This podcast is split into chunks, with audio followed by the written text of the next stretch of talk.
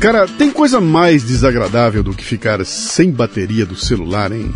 Pois a Santa Carga criou um negócio inovador para acabar com essa dor e se transformou na micro franquia de crescimento mais rápido no Brasil.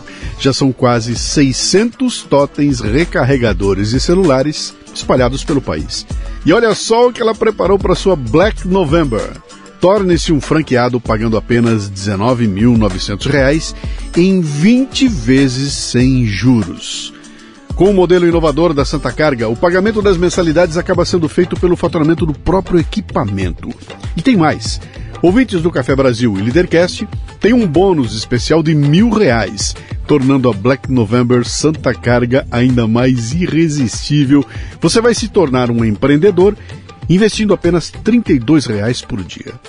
Siga o caminho de muitos empreendedores de sucesso que já alcançam com suas franquias ganhos de mais de 8 mil reais por mês por totem. Tudo isso sem se preocupar com estoque, contratação de funcionários ou aluguel de espaços. Aproveite a Black November da santacarga.vip. Não perca a chance de abrir o seu próprio negócio com a premiada micro franquia Santa Carga. De novo, santacarga.vip.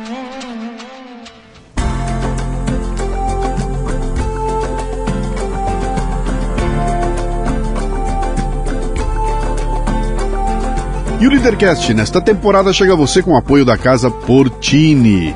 Localizada num bairro no Botafogo, no Rio de Janeiro, a Casa Portini possui uma estrutura de alta qualidade. Aliás, Portini sou eu que falo, né? Eles lá eles falam assim, é, é Portini. Casa Portini. Uma estrutura de alta qualidade para receber eventos privados ou corporativos num ambiente exclusivo e acolhedor treinamentos, reuniões, workshops, jantares e degustações podem acontecer num espaço multiuso. A casa dispõe também de um lindo estúdio de yoga e uma cozinha profissional, perfeita para aulas práticas e produção de vídeos. Visite o Instagram, arroba Casa Portini. Se escreve Casa Porcini com C.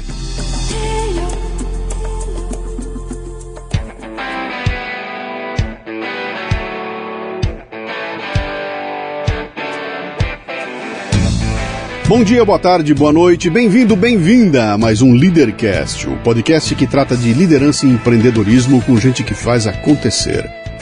Hoje o convidado é Pedro Almeida, que é jornalista e professor de literatura, com curso de extensão em marketing pela Universidade de Berkeley.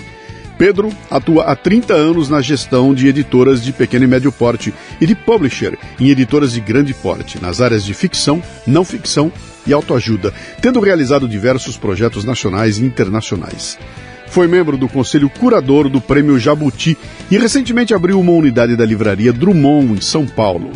Pedro ama livros e fez disso a sua profissão. Uma conversa animada sobre o mercado editorial e seus desafios no Brasil. Muito bem, mais um Leadercast. Como sempre, eu comunico como é que o meu convidado veio parar aqui hoje, né? Isso aqui foi muito recente, cara. Eu fui no lançamento do livro da Paula Schmidt. Aliás, um livro imperdível, né? Ali na livraria Dumont, ali no prédio lá da Conjunto Nacional. E aí tô lá e me apresentam. Pô, esse aqui é o fulano, pô, que legal, pô. Vamos conversar uma hora? Bom, quanto tempo faz? Uma semana? É, acho que mais ou menos isso. Deve ter sido isso, uma é. semana, né? Estamos nós dois aqui então. Então, ó, eu começo aqui o nosso papo com três perguntas, que são as únicas que são uh, fundamentais, tá? Você pode chutar à vontade depois, mas essas três tem que fazer direitinho, tá? Então, as perguntas são seu nome, sua idade e o que, que você faz. É Pedro Almeida, 52, vou fazer 53 próxima semana e sou editor de livros. Estou completando 30 anos de edição de livros no Brasil. Caramba, trabalhando, trabalhando com livros no Brasil, 30 anos. 30 anos? Você começou em 80 e... É, 93. É claro, pô, 80 seriam 40 93, anos, isso é, aí. No, no, 93. No, 93, 93. Eu estou tentando situar no tempo onde é que você estava. 93, Sim pós-color. Você começou pós-color, né? Exatamente. É, você é. me lembrou agora. Porque eu, eu sou carioca. É. Vim para São Paulo porque eu, eu fui militar. e vim trabalhar pela FAB no controle de tráfego do aeroporto de Congonhas. É a minha especialidade. E aí quando eu chego em São Paulo, meu horizonte se abre e eu vou acabar me encaminhando para a área do livro. Você me lembrou do Collor? Porque eu era tinha 18 anos quando, quando cheguei em São Paulo, é, em, em 89, acho que é isso. E eu estava juntando dinheiro para comprar meu primeiro carro. É, e, e, e, assim, por dois, três meses, esse plano foi frustrado pelo, pelo golpe do Collor. Você sabe que eu, eu, sou um dos raríssimos brasileiros que levou vantagem com o Collor, né? É? O plano Collor me ajudou, assim, imensamente. Mais ou menos uma semana, praticamente, antes do plano Collor, eu fechei um, um acordo para comprar uma casa. Comprei uma casa. Pô, molecão ainda, né? Peguei o, o, apartamento que eu tinha, vendi, vendi meus carros, peguei todo o dinheiro que eu tinha, entreguei pro cara, comprei a casa e fechei com ele o pagamento da diferença para casa em parcelas em dólar. Então, eu dei para ele as notas promissórias. Tá. 12 notas promissórias de 500 dólares, uma semana antes do, do, do, do Collor. Quando o Collor veio e congelou, eu não tinha um tostão no banco, tinha zero no banco e tinha uma dívida em dólar que virou um para um. Você não estava na equipe da Zélia Cardoso? Cara, bicho, eu não sabia de nada. E quando eu fui ver, de repente a minha dívida, que era gigantesca, virou uma dívida pequenininha.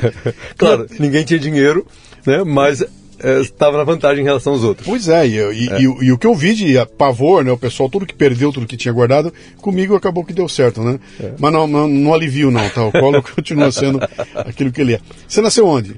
Eu nasci no Rio, uhum. é, sou de uma família grande, nordestina, né? meus pais são de Sergipe. Sim. E então somos 11 eu sou o onzimo, brinco com isso, né?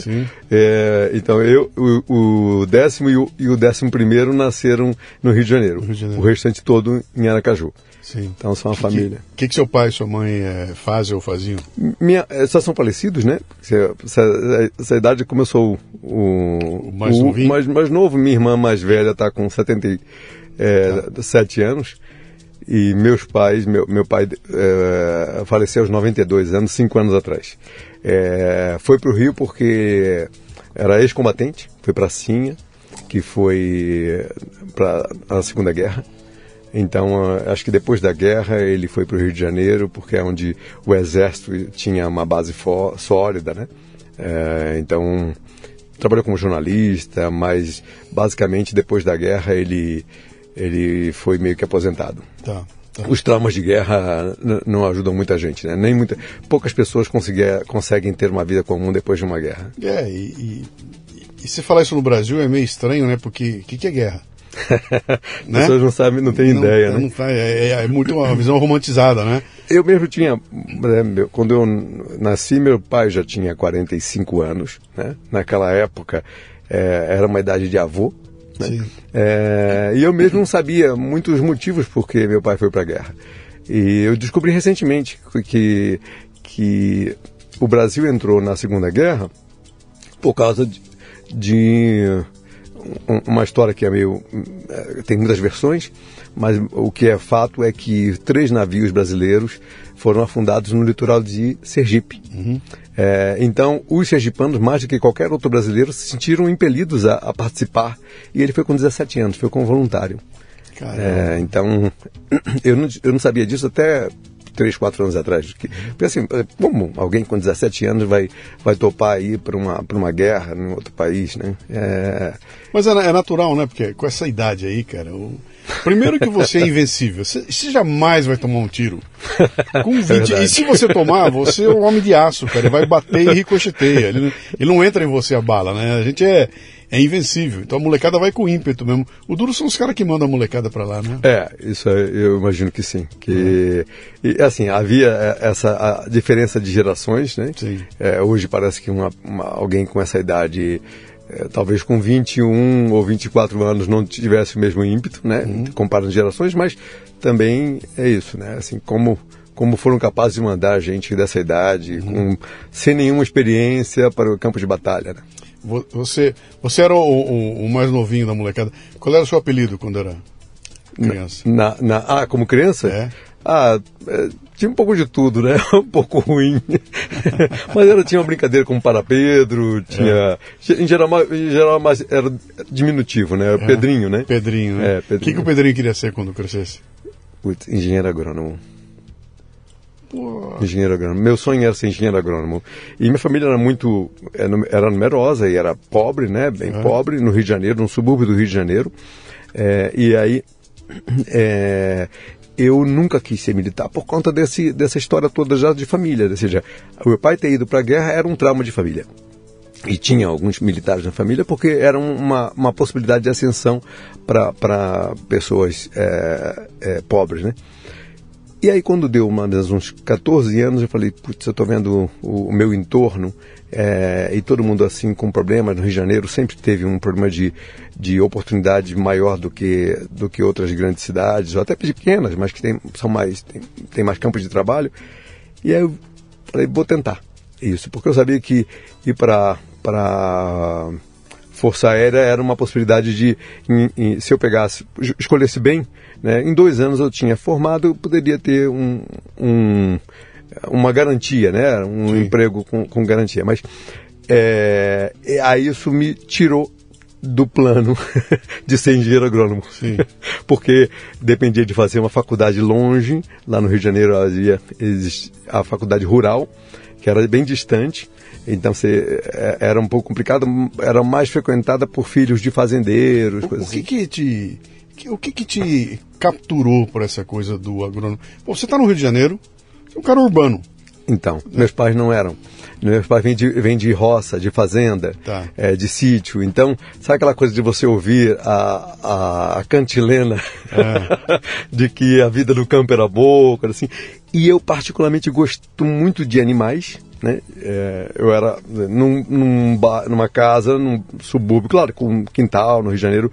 Eu sempre tive criações, uhum. né? É, todo tipo de animal eu tive, eu insistia, eu, eu mesmo ganhava dinheiro suficiente criança para poder comprar e ter as criações e mudava de ideia e trocava por outra, como uma criança pode fazer, né? É, tinha minha, minha certa independência com isso. E também é, sempre gostei de, de plantas. Então, por exemplo, minha família era muito ligada a uma instituição social e eu, o que, que eu fazia quando criança para ajudar? Eu criava, fazia vasos com plantas e, e eles levavam para vender. É, então, assim, eu tinha já um interesse em agronomia e é, é, é assim, agropecuária, né? É, não sabia muito bem o que era, mas é, era um pouco desse rescaldo aí da família, da origem, de campo, né, de fazenda, de sítio, de vida no mato. Mas aí o sonho não dá, cara. É. Não deu. É, Como aí é eu, faz? Quando vi a realidade, eu falei assim, putz, eu vou procurar uma, uma profissão que me dê alguma estabilidade com que eu não estou vendo em, nos meus irmãos, no meu entorno, nos meus amigos. E que, é, assim, bom, é militar, mas vou procurar um, um lugar que seja menos militar possível. Uma profissão que me leve para o aeroporto. E é, o controle de tráfego aéreo te joga no aeroporto. Cara, que, que, que, que pelo que eu sei controle de tráfego aéreo, é a profissão de maior índice de estresse, cara. De, é verdade. De infarto, de, de, de, de burnout. É, uma loucura. é aquilo, cara. Você chegou a, a, a sentar mesmo ali de fazer o, o trabalho de controle de tráfego olhando os. Meu trabalho era mais de comunicação de informações. Né? Eu trabalhava na sala de tráfego, porque assim, havia uma, é, três, três posições. Né? Existia o próprio controlador do tráfego que fica na torre existe o meteor, é, meteorologista, uhum. né, que está ali o tempo todo vendo o tempo e indicando condições, e o telecomunicações que está naquela época, é, eu ainda peguei o telex. É, eu era preparado para o telex, tá. É, para comunicação via é, telex, né?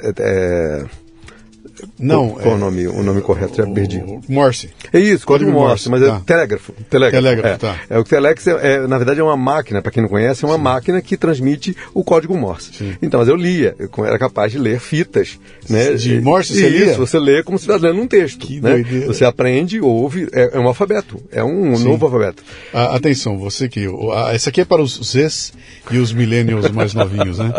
O código Morse, ele conversa assim, ó. E o sujeito vai ouvindo os pipi e ali ele vai construindo a palavra. O, o alfabeto é formado sempre por um ponto e um traço, né? Uhum. Então é isso, é pi é um ponto, pi é um traço. Sim. É, então é, você forma, forma o alfabeto inteiro com essa, essa combinação.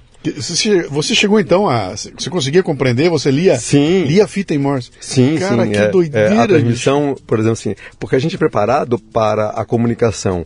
É, no, no, aeroporto é um telex. Telex é uma máquina que faz isso para você, né? É, na época, né? Estou falando aí dos anos 90. Né?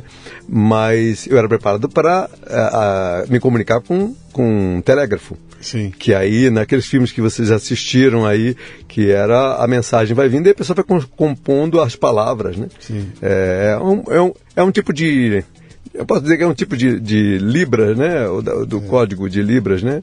Mas aquilo deve ser uma loucura, hein, cara? Tinha o, gente. O, o, ambiente ali de, de. Porque nós estamos falando de que época é isso? Isso é. Anos 90. Anos 90. Isso. Bom, uh, um pouco, um pouco antes do caos aéreo, né? É. E, um ou dois anos depois, se não me engano, acontece aquele acidente com, com Congonhas. O Datan. O Datan.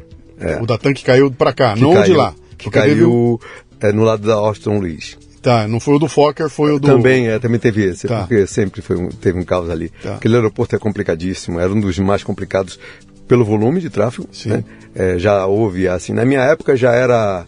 Já havia casos de, da diferença entre um pouso e decolagem pela mesma pista com 12 segundos. Isso é muito pouco tempo. Caramba, cara, não dá, não dá para. Já era, já havia isso, né? Uma, É. uma loucura.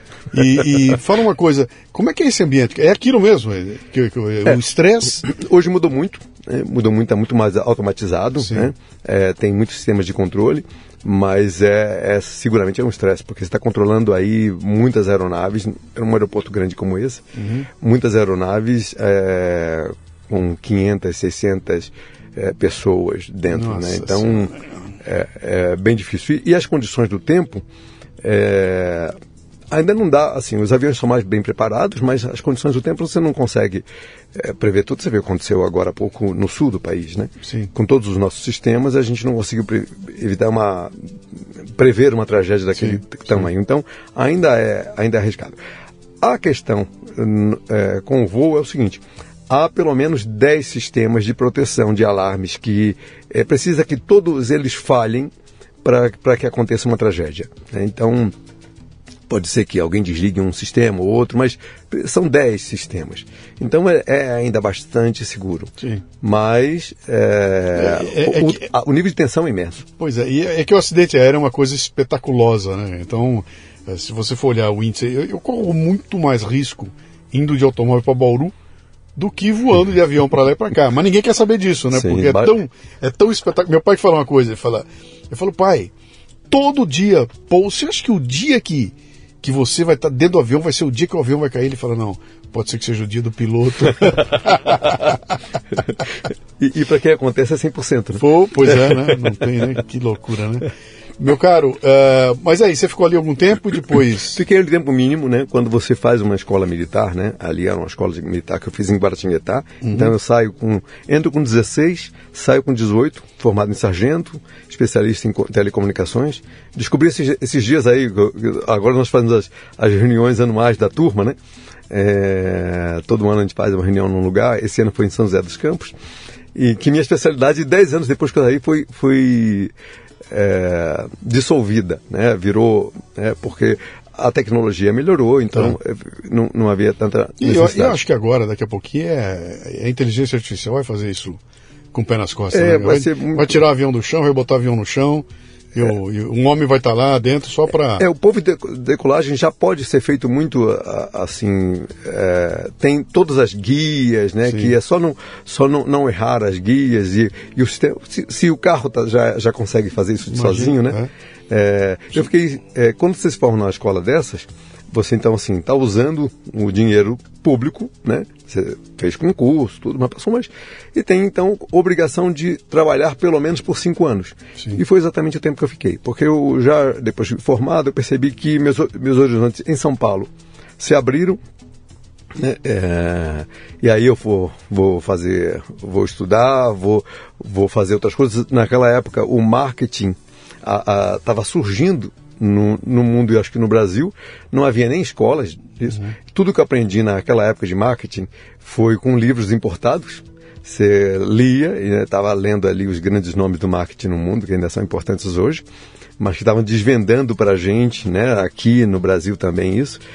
E aí eu vou, é, vou trabalhar né, primeiro numa, numa instituição é, de comunicação, é, e depois eu entro efetivamente no mercado editorial, é, trabalhando exatamente como, como um, um, diretor de marketing dentro de uma editora. Né? E aí, de diretor de marketing para editor foi um, foi um, um pulo, porque Sim. editor é, é, são áreas muito. Né? Tem, tem semelhanças, porque o editor ele está sempre. Editor é, está em todas as profissões. Né? É... Eu, eu levei anos para conseguir incorporar a ideia de que eu sou um editor. É e, e, e, imaginar que o Steve Jobs era um editor. Né? É que pegava peças, editava e juntava e fazia uma coisa maior. Né? Ele então... enxergou um público, enxergou necessidade e, e preparou. Sim. Um cozinheiro é um editor. É um editor. Né? Ele, editor de comida. É, ele, ele, ele entende os sabores, entende, entende o público, o paladar. É então, é, eu comecei a levar projetos, né, como diretor de marketing, comecei a levar projetos que falavam assim, putz, eu acho que isso aqui é interessante, ainda não tem nada parecido, isso tem algum diferencial, e foram dando certo e é, é, o editor nasce né, nesse momento, assim, o editor Sim. de livros. Né? Sim. Mas já trabalhando em, em editora, isso? Já trabalhando em editora. O, o, período anterior você passou, foi o que você falou, você esteve na revista Visão, foi essa? Não, não, não. não. É, eu trabalhei na, na, como, como diretor editorial numa instituição, numa ONG, numa, é, ah. é, LBV, tá. por, por, por um período. E aí cuidei de livros, revistas, editorial, departamento de tradução, material que se mandava para traduzir para trocentas línguas para a ONU, que se fazia muito. E, mas a parte de revistas já estava me aliando ali uh, ao campo editorial mesmo. E aí eu, quando eu saio, eu vou trabalhar numa editora é, como diretor de marketing. Uhum. E aí foi um pulo para eu. E aí eu diria que é, é, seria a minha estreia mesmo no mercado de trade, né? Trade é o mercado, é, vamos dizer assim, é real, né? Assim, não é, não é um mercado de governo, né? Que o mercado de governo você, editor, edita para o governo, Sim. e não é no, o que eu estava fazendo antes, porque eu estava editando para uma instituição, né? Aí eu estou editando para o público, né? É, é, aquela iniciativa mesmo que você está tá conversando, tentando entender o público leitor e conversando com ele. É, que ano que foi isso aí, você lembra? Isso, 1998. 1998, pré, pré-bolha da internet, pré bug do ano 2000, mas 98 já o mercado editorial brasileiro já não era o que era nos anos não, 80. Já tinha mudado muito. Já é. tinha mudado muito. Acho que foi, o, foi um período que come, é, começaram a sair, é, existir aquelas as listas mais vendidos uhum. e elas meio que orientavam um pouco o mercado. Nós estávamos vivendo ali naquele momento um grande boom do esoterismo. É, Paulo Coelho vai, vai ascender nesse momento, uhum. aí todo mundo está querendo encontrar é, os, os, outros. É, os outros nichos ligados a isso, né? Porque uhum. a gente vive de ciclos, né? Você, você é do ramo, evidentemente você sabe disso, mas é, eu, eu, li outro dia essa história de como é que o, o Paulo Coelho explode, né? Porque eu estava interessado, eu falei, deixa eu entender a fórmula desses caras que vende muito, como é que funciona, né? E a história do Paulo Coelho é sensacional, porque ele escreveu o livro dele, O Diário de um Mago, lançou por uma editora pequenininha lá no Rio Grande do Sul. Não aconteceu absolutamente nada com o livro. E ele conta em algum momento que o editor ligou para ele e falou: Cara, esquece, não é tua praia, vai fazer outra coisa. E aí, um tempo depois, eu não sei se foi questão de anos, um, dois anos depois, uma coisa assim, ele muda o livro para uma outra editora. E ali acontece alguma coisa e vira o Paulo Coelho que nós conhecemos hoje. É, é isso aí? É, eu, assim, essas histórias, assim, elas, é, toda hora elas são um pouco modificadas, né? Eu não acompanhei tanto, uhum. é, é, eu, eu, já, eu já entendi, né? Quando eu chego e, e, pensando mesmo como editor, vejo um movimento acontecendo, a gente estava... Tem uma parte também que é, nesse momento, e eu não, não, não saberia, assim, explicar de forma ampla, mas nós estávamos vivendo um momento que foi uma febre de esoterismo. é, em tudo. Não sei se você vai lembrar, havia uma. Todo mundo falava de anjos, duendes, gnomos, Sim. havia uma rede de chamada Além da Lenda. Lembra disso? Lembro. É, assim, que, é, é, toda, todo shopping tinha as lojinhas de incenso, as modas de, de religiões é, orientais, estava assim, das terapias orientais. Então era Feng Shui, era massoterapia, era, era shiatsu, todas essas coisas, eu, eu vou, não é desrespeitoso que eu vou falar aqui não, assim, que a gente pode chamar assim, um pouco esotéricas, estavam uhum. muito alta. Então é uma busca espiritual das pessoas Sim. estavam levando para isso. É, é, quando o Paulo Coelho surge, é, eu mesmo ficava tentando, assim, como ca categorizar ele, porque as pessoas olhavam para Paulo Coelho, para os livros dele, Alquimista principalmente, e pensavam que ali era um livro de autoajuda e não era um livro de autoajuda. É, e assim, como, porque não existia esse gênero, porque ele não era um livro de autoajuda, era uma ficção Sim. em que as pessoas tinham a noção de que estavam aprendendo alguma coisa com ela. Eu passei a chamar, né, é, no ambiente privado, de ficção de autoajuda. É, houve outras pessoas que fizeram isso no passado, assim, mas é, Paulo Coelho transformou, criou histórias de ficção é, que as pessoas achavam que estavam aprendendo algumas lições de vida. É, e isso impulsionou. Então, eu penso que foi um momento é, que não se controla, não foi uma mudança de casa editorial, foi uhum. um momento. Eu já vivi outras, outras fases assim de ver autores que eu lancei em um momento e outro e por causa do momento aconteceu. Não, não foi um, um movimento dele especificamente, nem própria da editora. Hum, nada como comer uma pipoca quentinha, não é? E esse cheirinho então, hein? Mas imagine que você tem de pedir pipoca, mas não consegue dizer uma só palavra. É difícil, né? Pois é. No Brasil existem 2 milhões de autistas que passam por esse desafio diariamente. Não só para pedir pipoca, mas para coisas básicas como dizer que quer ir ao banheiro, que está com sede, que está com frio. Bem, agora existe uma solução que está ajudando muita gente: o aplicativo Matraquinha, que ajuda essas crianças e adolescentes a expressarem seus desejos, emoções e necessidades. O Matraquinha tem mudado muitas vidas. E se você quiser fazer parte dessa corrente de transformação e amor ao próximo, torne-se um apoiador em matraquinha.com.br. Olha, acredite, existem pessoas honestas trabalhando para ajudar o próximo e que precisam do nosso apoio. matraquinha.com.br eu entrevistei o, o Leandro Narlock, logo que o livro dele explodiu, o Guia Politicamente Correto da História do Brasil, né? Eu estava nessa e, editora. Você estava nessa editora? Nessa editora, Leia. É, era Leia, Leia. era Leia, é. isso. E ele contou para mim, eu, eu, sentei com ele e falei, cara, me dá o caminho das pedras. Numa entrevista, tá até gravado, que ele tem aí no Café Brasil, né? Ah, o que, que você fez? Ele falou, cara, eu, eu trabalhava na, na mídia, trabalha na Exame, na Veja, e assim que eu me afastei para fazer meu livro, eu falei, pô, todo, conheço todo mundo aqui, eu vou fazer um barulho gigantesco.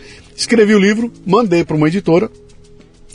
O editor viu, achou que estava muito sério, tudo eu levei de volta, reescrevi o livro com mais humor, com mais uma pegada. E aí esse amigo meu editor saiu daquela editora e foi para uma editora nova chamada Leia. e aí me chamou lá.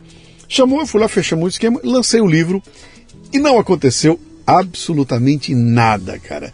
E ele falou, bicho, dois meses depois, três meses depois, eu lá chateado, pô, eu com meus amigos na Veja, então não aconteceu nada, o livro não vendia.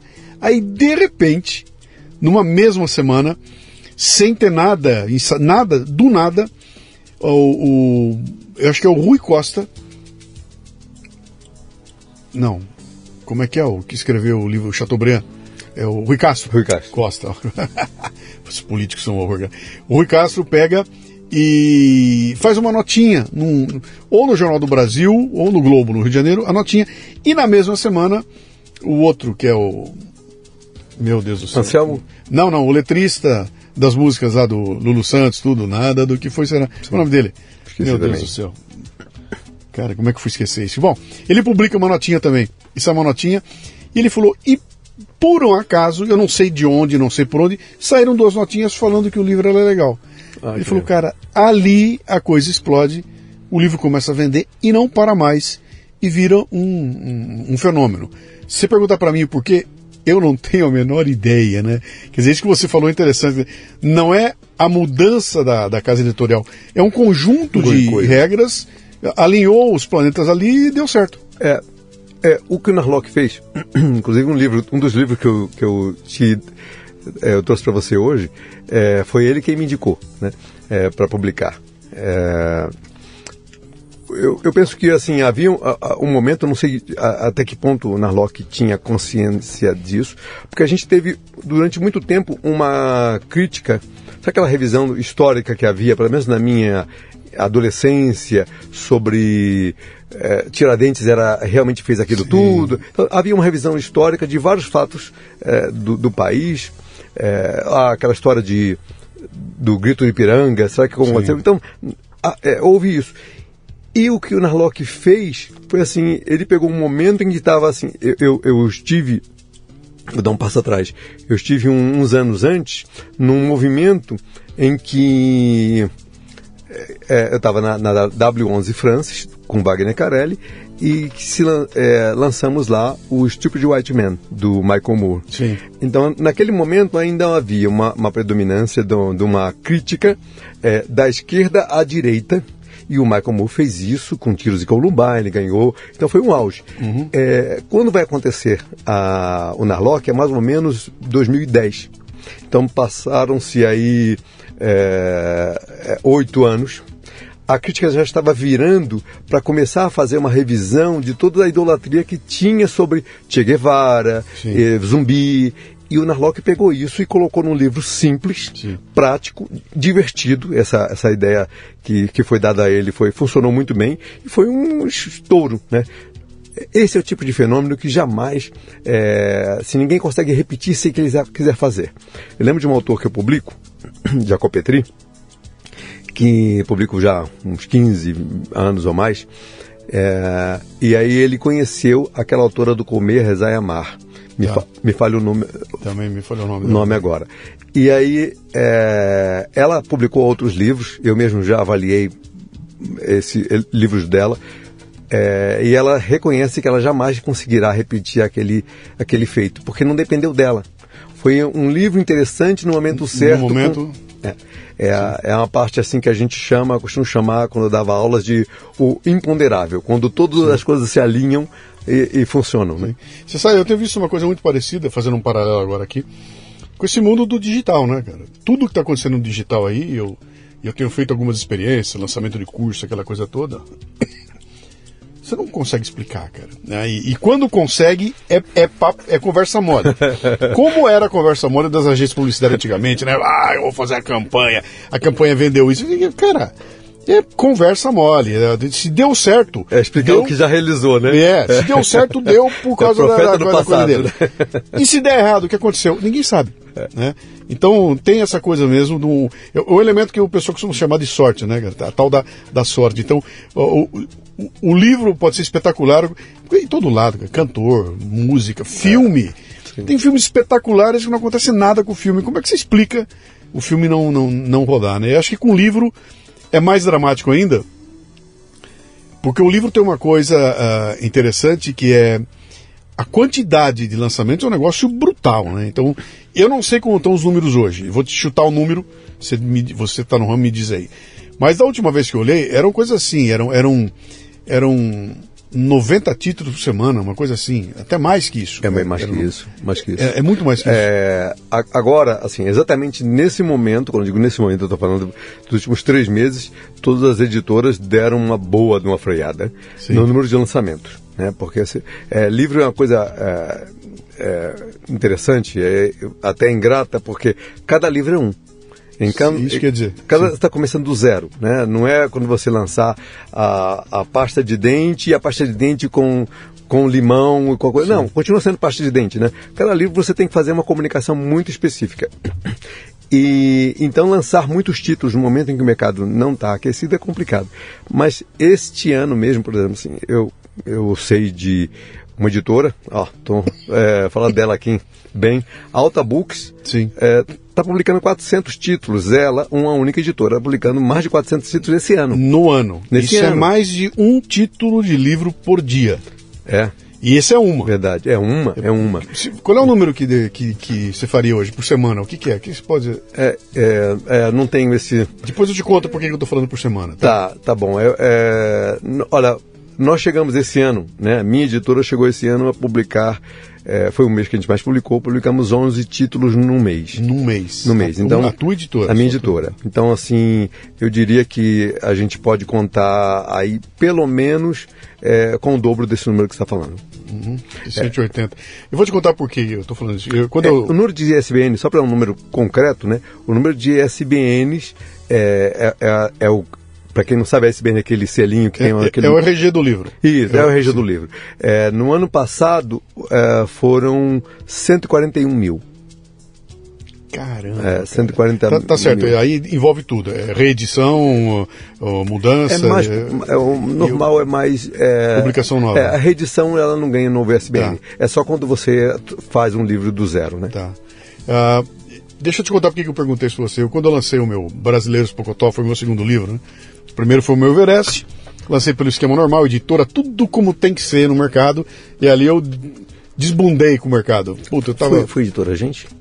Na, não, não foi a gente, na época foi a Geração. Ah, me lembro. Geração. Eu me lembro todos os detalhes. Lancei como editora, aquela. Pô, fui. Só que eu, eu, era um cara de marketing, cara. Então eu saio da empresa e monto um plano de marketing para lançar o livro. E vou lá na editora, junto os caras e vou agir com eles da mesma forma que eu agia no meu mercado. Né? Então eu chego lá, senta todo mundo, reúne a equipe todinha. Então aqui está o plano de marketing. Para livreiros vai ser esse approach, para o mercado consumidor esse approach. Ele tem uma cara de autoajuda para esse aqui, ali é uma cara de aventura, aquilo é um diário. Cara, eu fiz um puta de um projeto e falei, cara, eu montei um projeto para vender 30 mil livros. Né? Naquela época, vender 3 mil livros era best-seller. Eu, 30 mil eu queria vender. E os caras me olhando com aquela cara, quem que esse mané, cara, que chega aqui sem saber nada? E eu, vamos lá, então vamos embora. E aí entrei com a minha máquina toda, né? Vou fazer. E aí eu começo a notar que não tinha reação, né? Ué, mas como assim?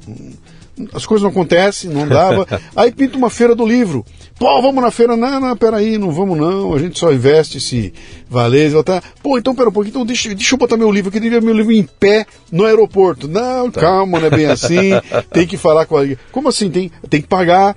Você compra para poder botar teu livro em pé. Ela, como assim? Né? Então, então tá bom, então eu vou comprar. Selva. La Selva, né? Então eu vou comprar, eu vou botar o dinheiro, eu compro. Não, não dá adianta, porque já está tudo comprado pelas grandes editoras. Eu falei, cara, e aí eu descobri que não tinha o que fazer. E um belo dia eu sento com eles lá, e, e puto da vida, né? Porque eu não via o livro acontecer, né? E aí eu chego lá, me lembro que eu vou numa reunião, vai um diretor dele senta na minha frente lá, eu chego, cara, eu tô decepcionado. Ah, ele vira pra mim e fala, cara, você vendeu 6 mil livros, cara. Fica tranquilo. Você está muito bem, teu livro é um best-seller. e eu, o quê? 6 mil, quero vender 30. Bom, aí eu vi que não ia rolar, não tinha como. É, só, só haveria investimento no livro se ele começasse a vender. E ele só venderia se tivesse investimento, então, bom, é. aí eu desbundei, né? Na minha segunda rodada foi o Brasileiros Pocotó. E aí eu lanço de forma independente por uma editora que nunca lançou livro, que era o Irineu Toledo lá na, na rádio Nova Brasil, né? E o livro é lançado e começa aquela puta dificuldade também. Ah, o livro fez um barulho, vendeu assim 18 mil exemplares, né? foi uma coisa legal.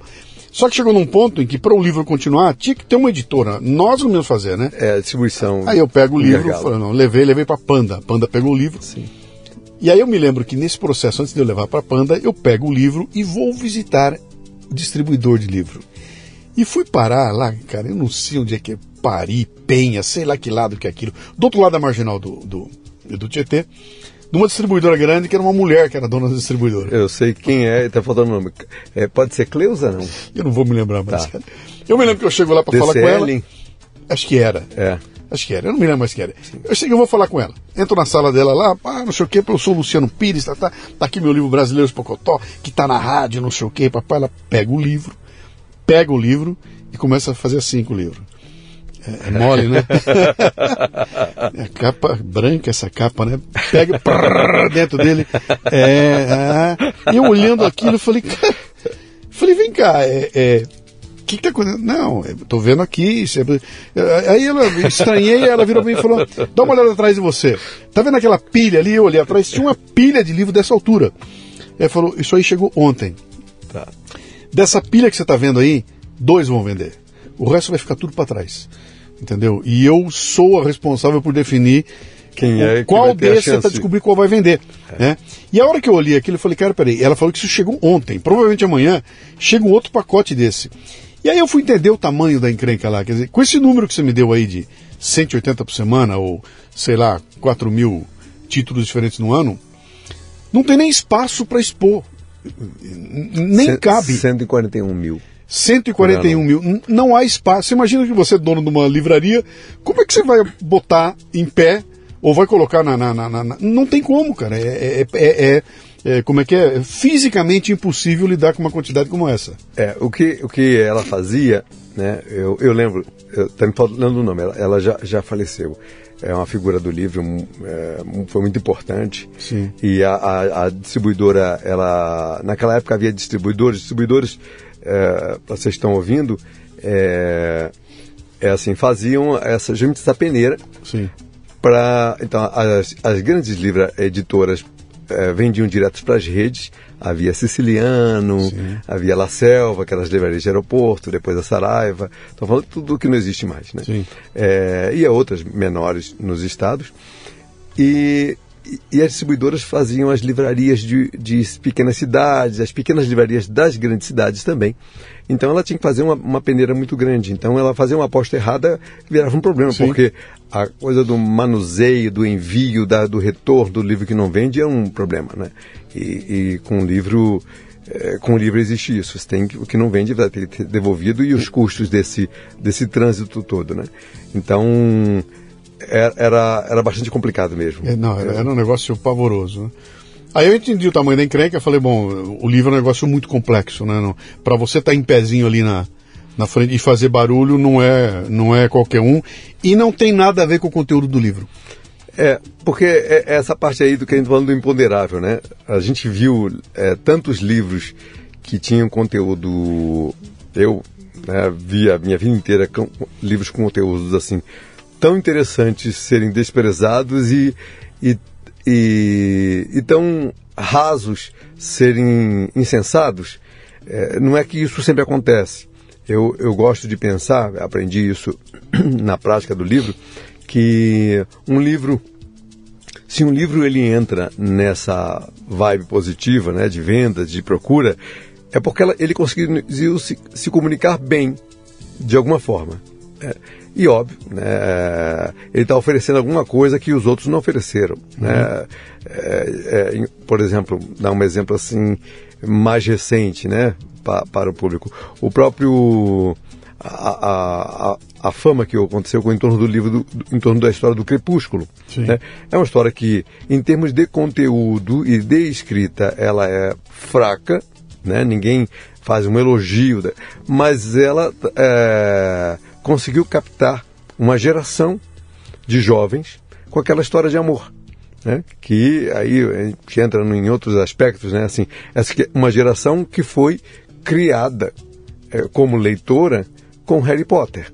Então você oferece seis anos depois, oito anos depois, uma história de amor com fantasia, é, é, com a idade dos personagens, com a idade dos leitores, né, da, dos mesmos leitores. Então aquele leitor de 12 anos está agora com 18, 20 e está recebendo uma história de amor. E aí a, a, o fato de é, de haver poucas histórias como aquelas para esse público é, faz com que aquela seja boa. Claro, um grande investimento em marketing mundial, não foi criado, é, essa força não foi criada no Brasil, né? então tem, é, ainda faz parte do imponderável, né? Uhum. E foi um, um, um, grande sucesso. É, se você.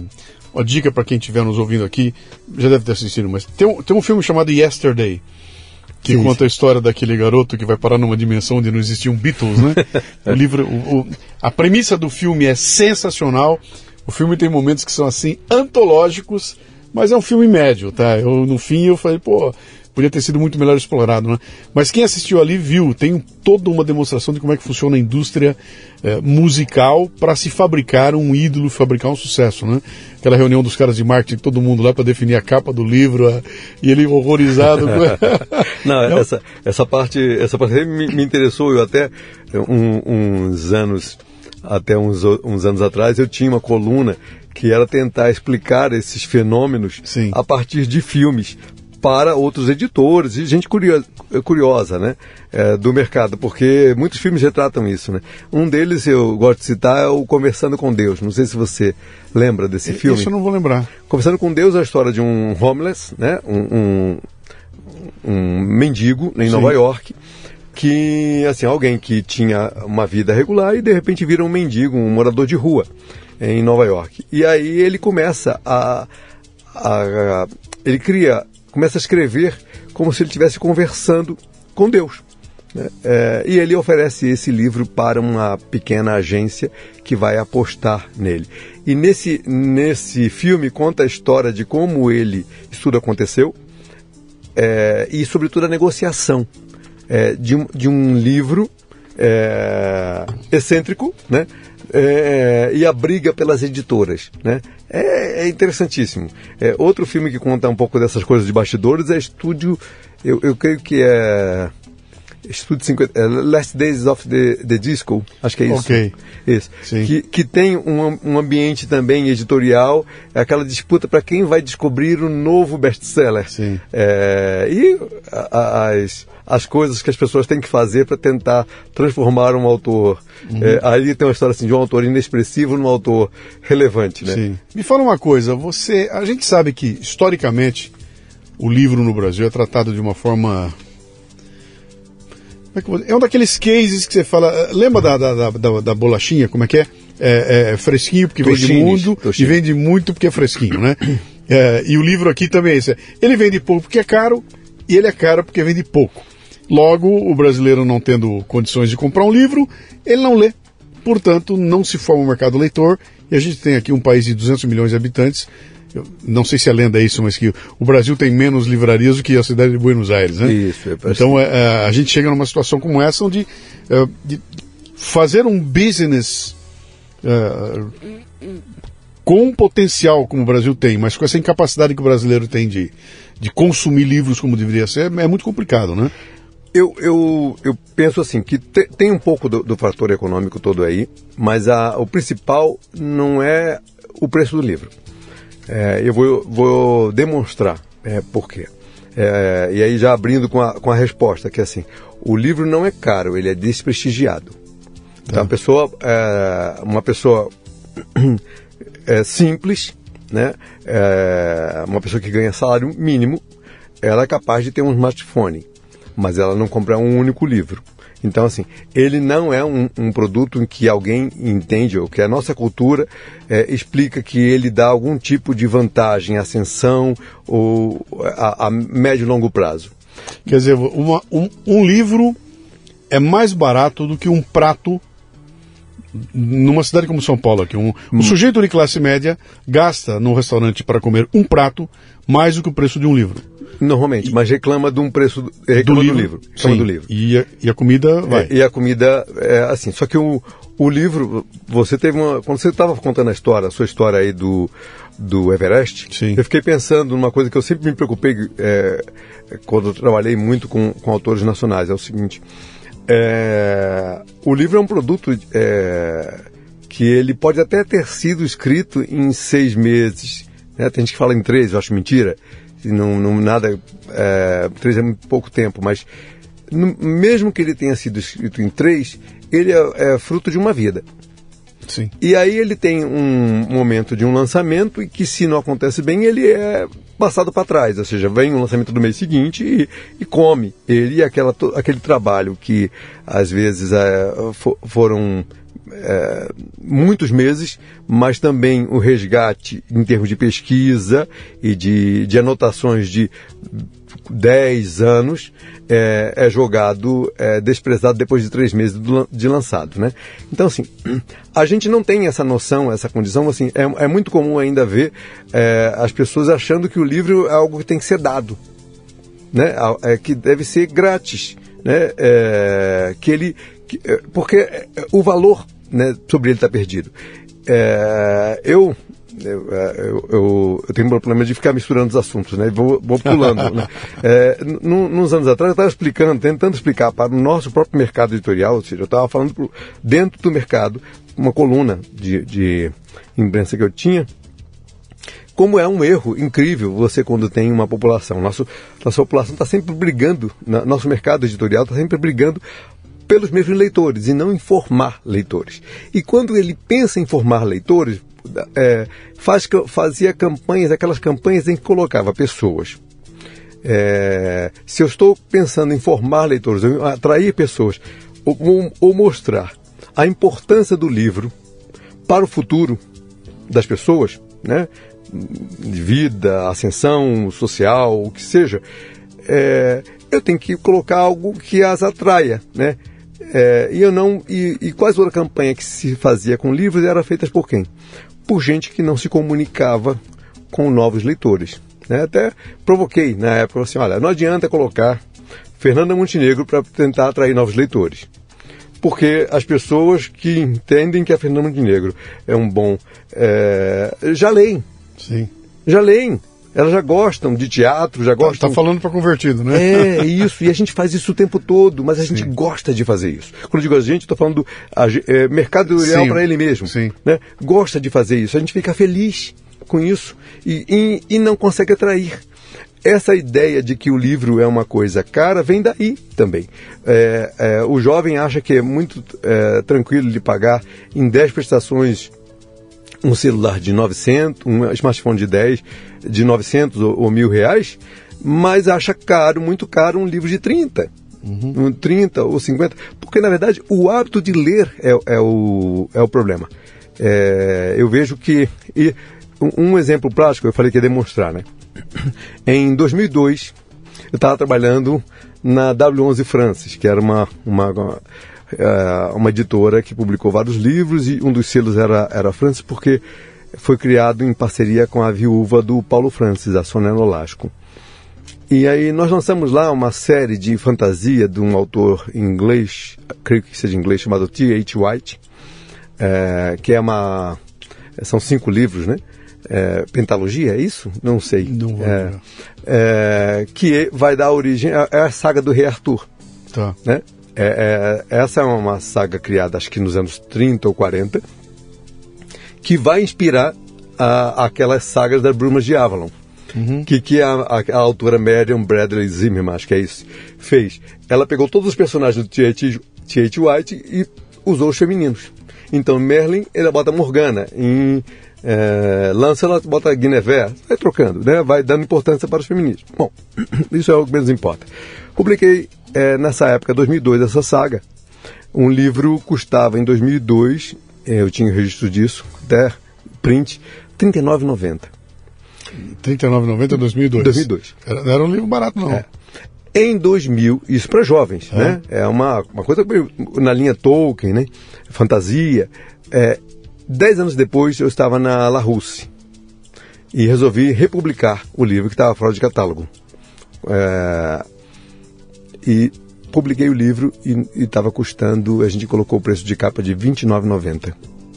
10 reais a menos, a menos, a menos, Sim. a menos. Então assim, é, as editoras, né, o mercado todo está assim teve óbvio alguns ganhos de escala e tudo que foi permitido isso, mas assim o livro não se tornou mais caro. Não se tornou mais caro. Qualquer pesquisa que se faça sobre isso vai ver que não se tornou mais caro. E a gente continua falando do preço. Uhum. É, o problema não é o preço. O problema é que a gente tem uma base de leitores muito pequena é, e a gente só vê desincentivo. É, outro dia estava assistindo um programa de humor, era um recorte desses shorts, né, desses vídeos, e era aquela é, Lady Kate, né? Sim. Sabe, lembra dela? Esqueci Sim. o nome da, da Catiuxa, alguma coisa, a, a, a humorista, né? Uhum. Do Total. E aí tinha aquela coisa do ping-pong e ela falava assim, é, tal coisa, um perfume, e assim, um livro. Não. Né? É, no, no, o livro é desprestigiado. A gente perdeu, não sei, né? imagino que, a, que nós somos aqui contemporâneos, na infância é, a mensagem que os pais davam para as crianças né, da, da, minha infância, né, estou para fazer 53, era de que o livro era uma ferramenta de ascensão. Uhum. De cultura, de assim, só, só se extraía coisa boa dali. Então a gente tinha essa mensagem muito clara. É, eu penso que hoje a, a, grande parte não tem essa mensagem. Nós temos aí um, um grupo de heavy users, né, leitores vorazes, é, jovens, muitos leitores vorazes, é que inundam as bienais, mas é ainda uma parcela muito pequena da população.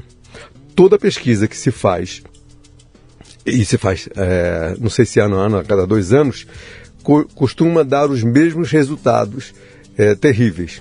Nenhuma mudança, nenhuma melhora no índice de leitura. É, a maior parte dos livros no Brasil ainda é que é lido ou, ou está entre os didáticos e os religiosos. Então, os didáticos é assim, é meio que os livros obrigatórios, Sim. né? que, que geralmente as pessoas deixam de ler, param de ler depois que se formam, ou vão para os técnicos ou param de ler definitivamente. E os religiosos, é, que são por devoção. Né? Mas a, a, o número de leitores nossos, e, e nesses relatórios sempre aponta, Luciano, algo em torno de 45, 46% de leitores. É, eu acredito, e eu não estou falando eu acredito por, por achismo nem nada, é pela experiência desses 30 anos, que nossos leitores não passam de 10%.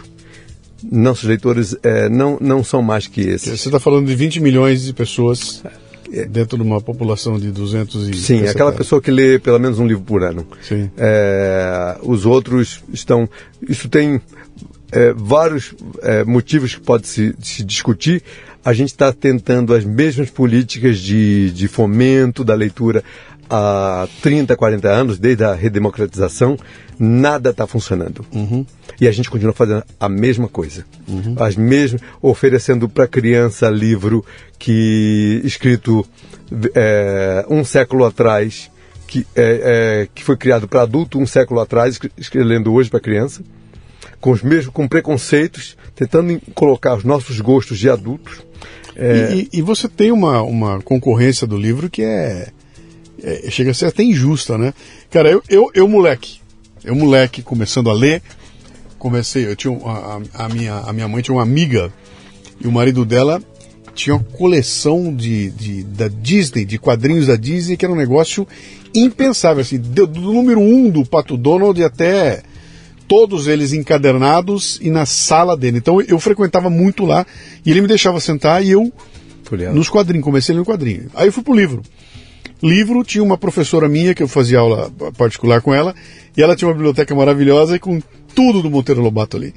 E ali eu me lembro de eu chegar antes da aula ou depois da aula, ficar sentado na sala dela lendo o livro, lendo o livro que, que era dela lá, né?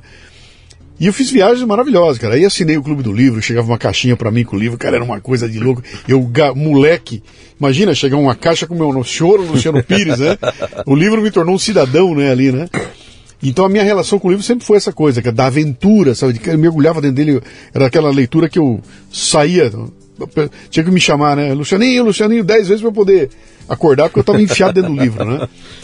Uh, mas também não tinha opção não tinha sequer um gravador VHS. Na minha, época, é na minha época. Sim, sim. Não tinha nenhum VHS ali do lado. A, eu, as distrações que nós ganhamos nas sim, últimas décadas sim. É, é, é, assim, são, são desafiadoras. Né?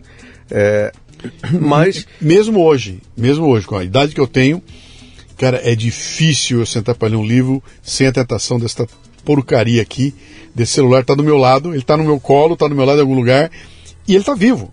Ele não é um treco inerte, ele é vivo. Sim. Ele vibra, ele dá um toquezinho, ele faz alguma coisa, e aí eu vou ler e o bicho está lá quieto. De repente ele dá uma vibrada e aquilo basta para. Tira a atenção, né? Algo importante aconteceu. Pare a leitura do livro e vá para lá. Quer dizer, imagina isso comigo, que tenho 67 anos. Sim. E como é que um, um, garoto de 10 anos vai, vai.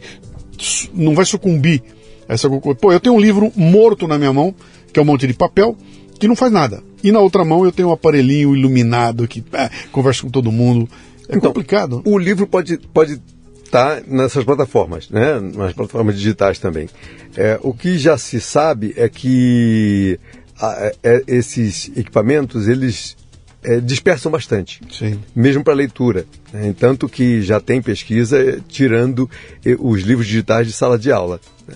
É, foi interessante ver, porque isso aconteceu, acho que eu não lembro se é um país nórdico, não sei se Noruega ou Suécia, é, que é, decidiu tirar todos os livros digitais de sala de aula.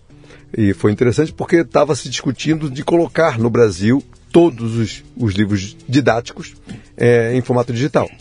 E aí se deu um, um break nisso. Uhum. Porque as pesquisas estão mostrando que se perde na, na compreensão, no aprendizado. É, eu acho que tem é, que a, a, coisa tem que ser atacada em vários pontos. É, não dá para demonizar né, nem a geração, nem o, a tecnologia, Sim. mas tentar atrair. É, eu vejo que o, no, num caso muito específico, e aí na, o uso do livro, da história em sala de aula, por exemplo, poderia dar vários exemplos, mas assim, é, a gente quando pede, por exemplo, quando se pede no vestibular, estamos falando aí com um jovem adulto, né, um, um alguém de, de 15 a 18 anos, mais ou menos, pelo menos, é, quando pede é, a leitura de um livro, é sempre um livro é, que não se comunica com a, a idade dele. Sim. É, e ainda assim não tem uma. É, a pessoa não precisa ler o livro para responder aquelas perguntas. Geralmente assim, vai, vai perguntar de raça, religião, época, é, contexto social e histórico. A história se perdeu. Uhum a história se perdeu. E a história que você está falando é a contação de história. A história daquele a livro. Contação de história, então, sim. assim, a gente fica discutindo aqui é, detalhes é, toscos e a gente é, é, ainda, ainda se. Uh, hoje acho que parou, pelo menos eu não tenho, não tenho chegado a mim, é, mas durante o tempo que eu estou no mercado, eu via debates em universidade de professores de literatura discutindo se, se Capitu tinha ou não traído Bentinho, como se fosse a coisa mais importante daquele livro. E aí você vê o problema. É. Se os professores estão falando, preocupados com isso, né, estão colocando atenção nisso, por outro lado, é, é, é, a, o livro é oferecido para as crianças não são livros para crianças. Então, assim, não acho, eu sou um dos que não, não, não acredita que você, enquanto está formando o leitor, primeiro fica com essa obrigação de torná-lo um crítico literário. Então, assim, ele tem que se tornar leitor. O que, que ele precisa? A gostar da história, se envolver com a história. É, assim como ele se envolve com, com as redes sociais, ele tem que se envolver com aquilo. E não ficar procurando ali pelo em ovo. Uhum. É, qual é o problema, qual é a problematização que eu vou ter aqui nessa história? Uhum. De raça, isso, de religião. Isso é, é, muito chato. Cara. Então você está. Você viu o Enem agora? É, cara, eu, eu, eu, eu, tive a pachorra de dar uma olhada no Enem. E, e eu fiquei muito mais chocado ah, não me chocou a questão da doutrinação, da ideologia. O que me chocou foi a qualidade do que estava escrito ali, cara. é, a é qualidade da, da, da, a redação da a questão redação da... é péssima, cara. O texto que os caras escolheram para analisar é pavoroso, cara. É tudo ruim. Não tem como você olhar para aquilo e falar, pô, me deu algum prazer aqui. De né? onde que saiu essa, essa pergunta, né? Cara, é, é, eu, eu, eu, vi um, um, um programa, um, um, autor falando, mostrando, falando exatamente a mesma coisa. Eu concordo plenamente com você. É, a qualidade da pergunta, da redação da pergunta, dos termos usados, Sim. que não são nem dicionarizados, né? Ou seja, não é de uso corrente. É... Como é que é? Pragatização. Pragatização, da, assim, eu, eu, a gente não sabe, a gente lê adulto e não sabe do que se trata. Sim. Então, assim, a gente tem uma noção do que ele está querendo dizer. Sim. Mas estamos colocando isso num, num, num exame nacional de, de adolescentes pelo Brasil. Eu acho um profundo desrespeito. Não à toa nós estamos, estamos hum, é, com, com os nossos índices como dos piores do mundo. Não à toa. E a gente fica. O que você está ensinando para a molecada que leitura é isso? Né? Pera, o que é leitura? Leitura é isso. Essa coisa pentelha, chata, é, é, não é curtição. Tem um ciclo que eu, que eu já identifiquei anos atrás, objeto de estudo meu, é, que, é, de como esse ciclo se, se consagra. Né? Então você primeiro fica oferecendo para as crianças uma leitura obrigatória, chata, desconectada com a realidade dela. Sim. Com, com, porque assim, sinceramente, assim, tá em formação, leitor, não dê Machado de Assis, gente. Sim. Ele está em formação. Não estou falando que o leitor formado. O formado tem que ter as suas escolhas, e o universitário sobretudo. Mas está em formação, é, é, ali no ensino básico, ensino fundamental, médio, é assim, dê é, uma leitura conectada com a realidade. É, porque ela aprende ali a não gostar Sim. É, ela aprende como foi no Enem, o que, que, o, que, que o aluno faz. Eu acho isso foi bastante respeitoso. É assim, o que, que eu preciso fazer, dizer aqui para passar na prova? Sim, exatamente. O que, que eu tenho que dizer nessa redação? Sim. Aquela redação é um absurdo. Sim. O que, eu preciso fazer? O que, que eles querem ouvir? É, e me recorda muito uma coisa que eu, eu explicava em cursos para autores, quando eu fazia no passado, que era a diferença entre uma redação que você escreve na infância, porque você está com o objetivo é agradar o professor, o, o, professor, e quando você escreve um livro, uhum. que é comunicar, criar uma, uma, sentença, uma história interessante que, que se conecte com muita gente. Se envolva e, a pessoa, né? E não... Lembro, tem uma história interessante que é, eu me lembro uma vez, eu estava... Só para é, é... voltar, é, parece que o Enem está no meu exemplo da infância. A Sim. gente está obrigando, está infantilizando os alunos. Sim. Obrigando eles a responderem exatamente o que o professor Mas quer. É, é, é, esse, é esse que eu quero pegar. Eu me lembro que eu vi uma vez, a, era, era um processo de seleção numa empresa, e uma questão que tinha lá, que era a questão que mais barulho fez, era o seguinte, olha, você, eu vou te dar aqui uma... Como é que era? Eu vou te dar uma pedra, uma coisa assim, você tem uma pedra na tua mão, e aqui ele está ali, aquele prédio, eu quero que você, com essa pedra, você determine o tamanho do prédio. Que altura tem o prédio, né? Então tinha lá um, uma resposta correta, que era a altura do prédio, né?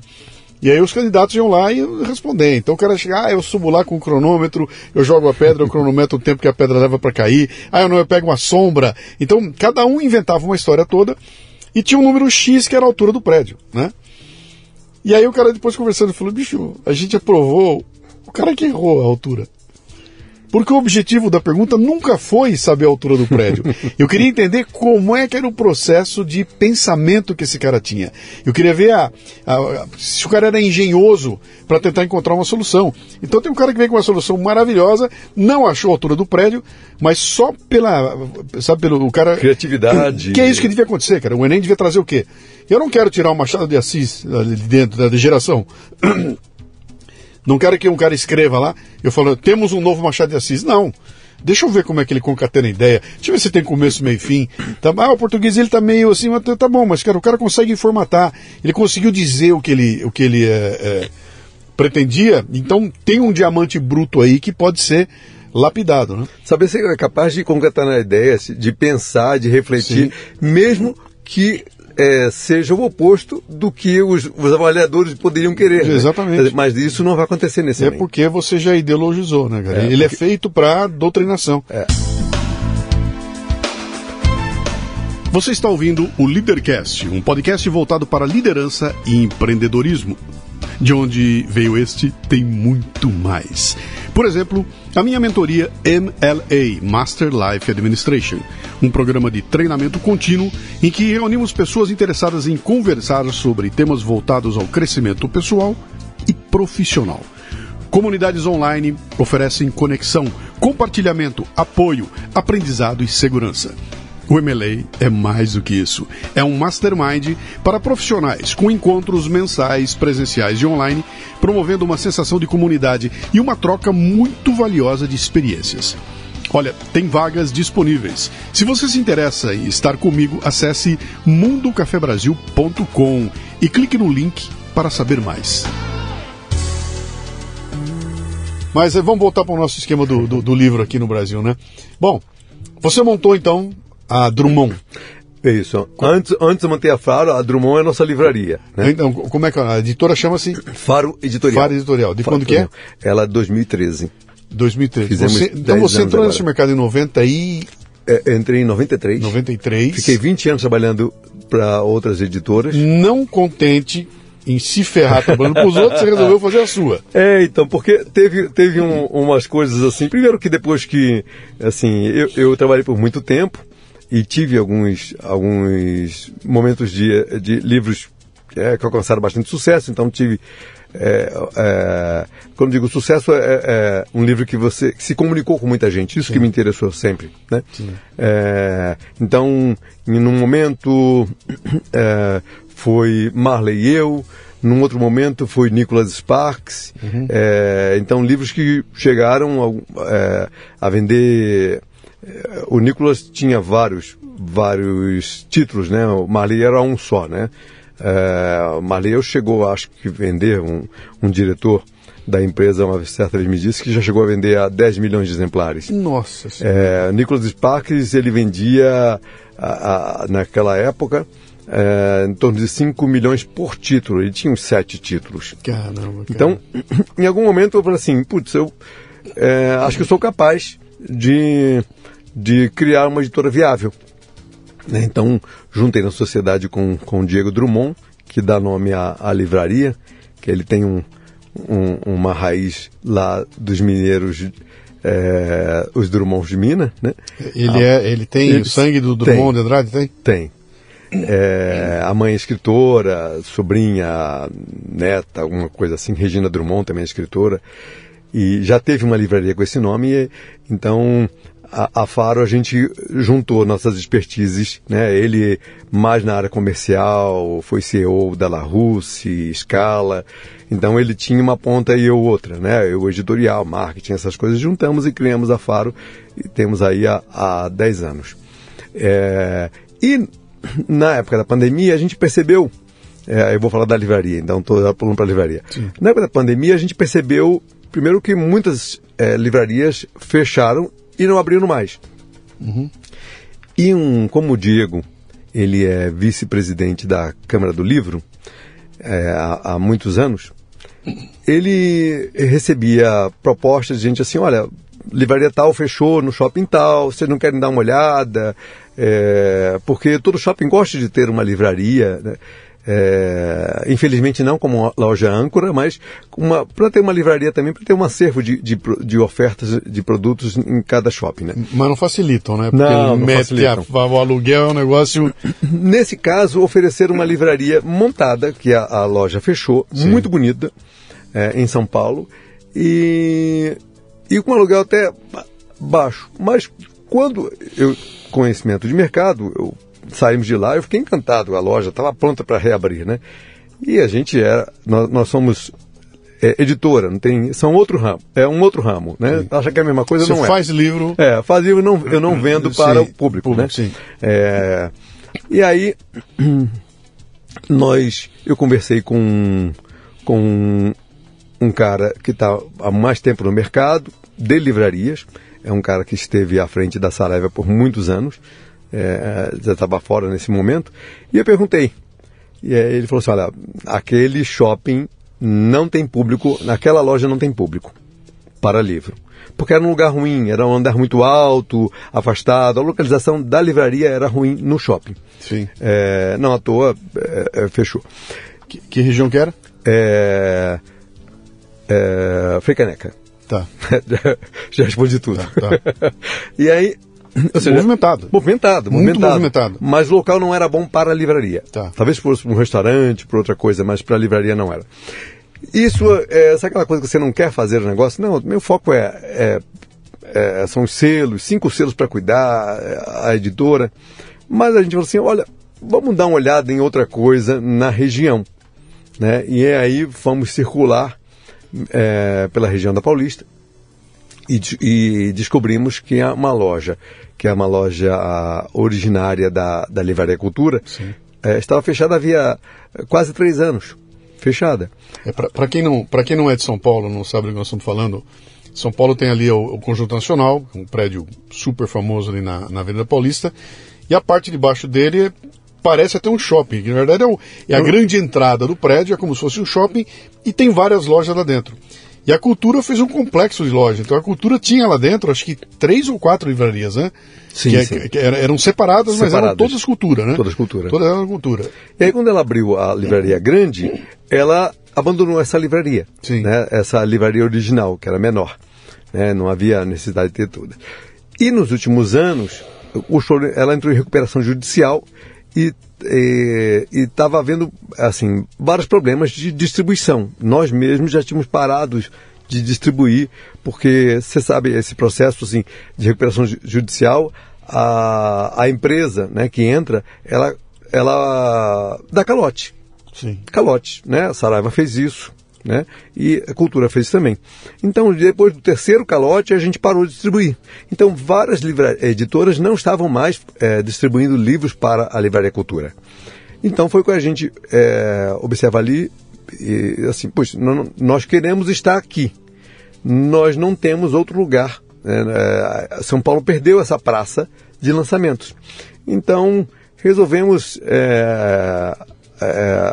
correr o risco é, e abrir uma, uma livraria. Sabe aquela coisa? É, ah, é, comprei um zoológico, aquele filme.